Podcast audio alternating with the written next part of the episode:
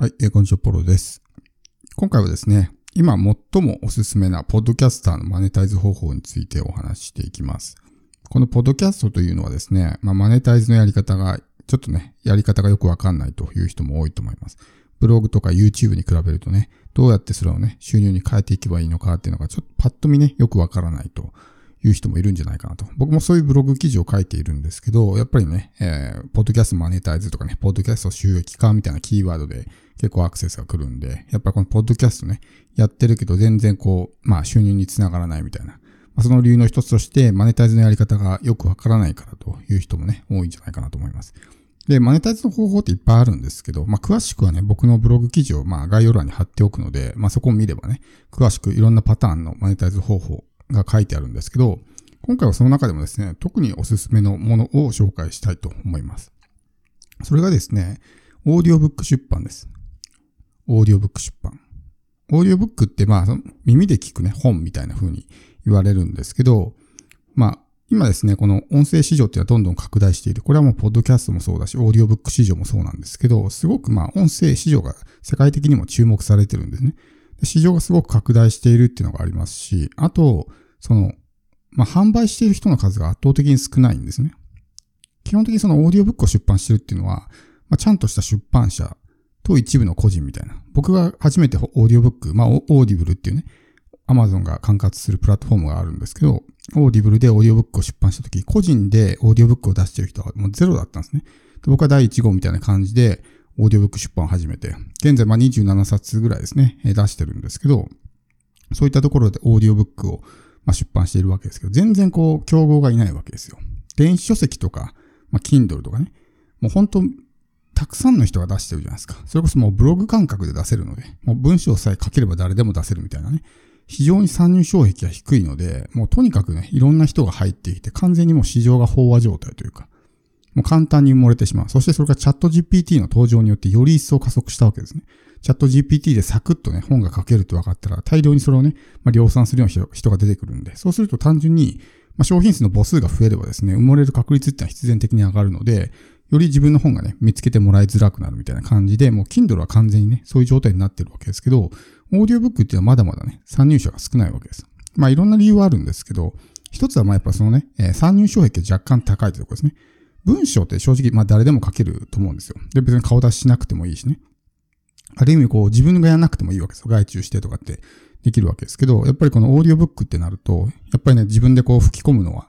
抵抗があるとかね。でもちろん外注してナレーターにこう吹き込んでもらうこともできるんですけど、この音声のね、外注って結構高額になるんで、なかなか採算が合わないみたいな感じで外注できなかったりとか。ってなると、やっぱり多くの人にとってこういう音声媒体でね、自分の声でね、収録するっていうのは抵抗があるわけですね。で、そこで参入障壁がぐっと上がるわけです。だから全然入ってこないみたいな感じなんですね。なので、ポッドキャスターの人たちっていうのは、普段からこうやってね、音声で情報発信をしているので、この音声を収録するってことを慣れてると思うんですよ。それを活かして、ぜひこのオーディオブック出版っていうのをね、やってみてほしいんです。で、オーディオブックっていうのは基本的にまあそのプラットフォームにポンと置いとくだけで、あとはプラットフォームが全部売ってくれるんで、その集客スキルとかね、セールススキルがない人でも稼げるんですね。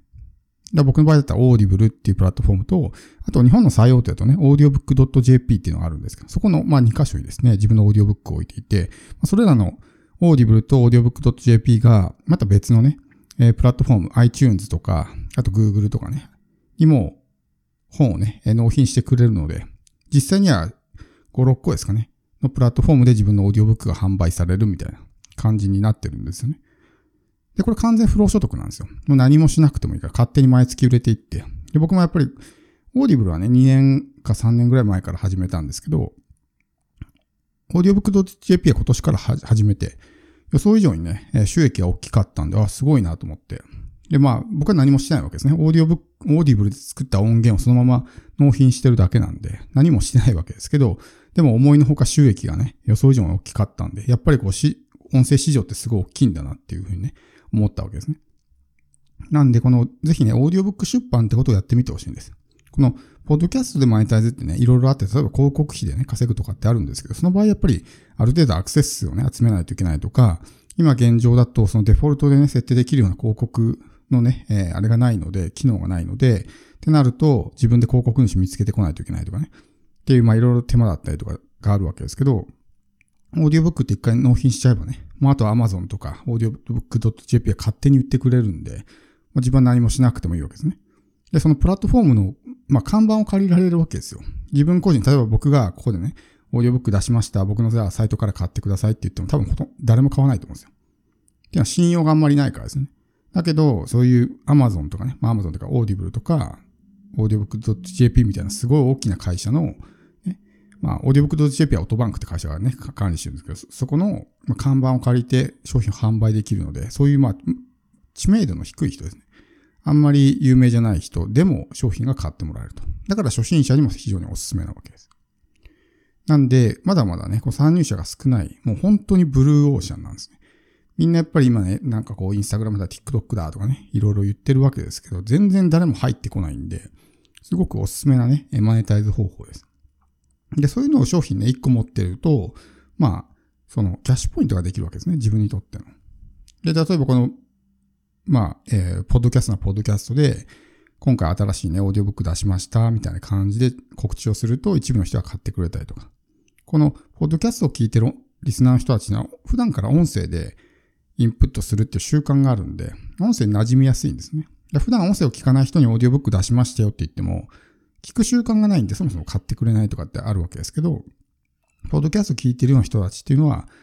普段からね、音声に慣れ親しんでるんで、そのあたりの抵抗がないわけですね。で、このポッドキャストに関しても、Amazon ポッドキャストでね、聞いてる人がいた場合、Amazon ポッドキャストってオーディブルと繋がってるんで、ってなると、そのままね、ダイレクトにも自分のオーディオブックね、たどり着いて買ってくれたりとかっていう、そういう可能性もあるわけですね。なので、まあ非常にこのポッドキャストとは相性がいいわけです。音声同士というところね。なんで、まあこのマネタイズがよくわかんないっていう人、ポッドキャストやってるけど、これがどういうふうにね、お金につなげていけばいいのかわかんないっていう人は、ぜひこのオーディオブック出版ってものをね、えー、見てみてほしいと思います。まあ、僕のブログ記事も書いてあるんで、そこでどういうふうにね、出品してどういうふうに納品するのかとかってありますけど、まあ、今回マネタイズ方法のね、えー、リンクを貼っておきますが、そこからさらにね、えー、オーディオブック出版のやり方みたいな記事にも飛べるので、あ、そういったところからこう見てもらいながら、どういうふうにやっていけばいいのかってことをね、えー、ぜひこうチェックしてほしいんですけど、やっぱりこうやってね、せっかく情報発信してるから何かしらのお金につなげていきたいと思うんですよ、ほとんどの人が。やっぱりこのポッドキャストが続かないっていうね、理由は、そのお金につながらないってところでみんな途中でやめちゃったりとかってあるんで、まあ、そういうちょっとね、少しでもこう、ギブアップする人、挫折する人を減らすことができればと思って、まあこんな感じね、マネタイズの方法を紹介してるわけですけど、まだまだね、えー、このポッドキャストっていうのは、そんなにこう、なんていうんですかね、未開というか、そんなにまだこう、手がつけられてないような、市場なんで、今後ますますこのね、えー、マネタイズのやり方とかっていうのも、よりこうね、多様的になっていくと思うんですけど、一番まあ、やりやすいのが、オーディオブックですよね。やりやすいし、まあ若干その納品のやり方はトリッキーなんですけど、そこ慣れてしまえばそんな大変じゃないですし、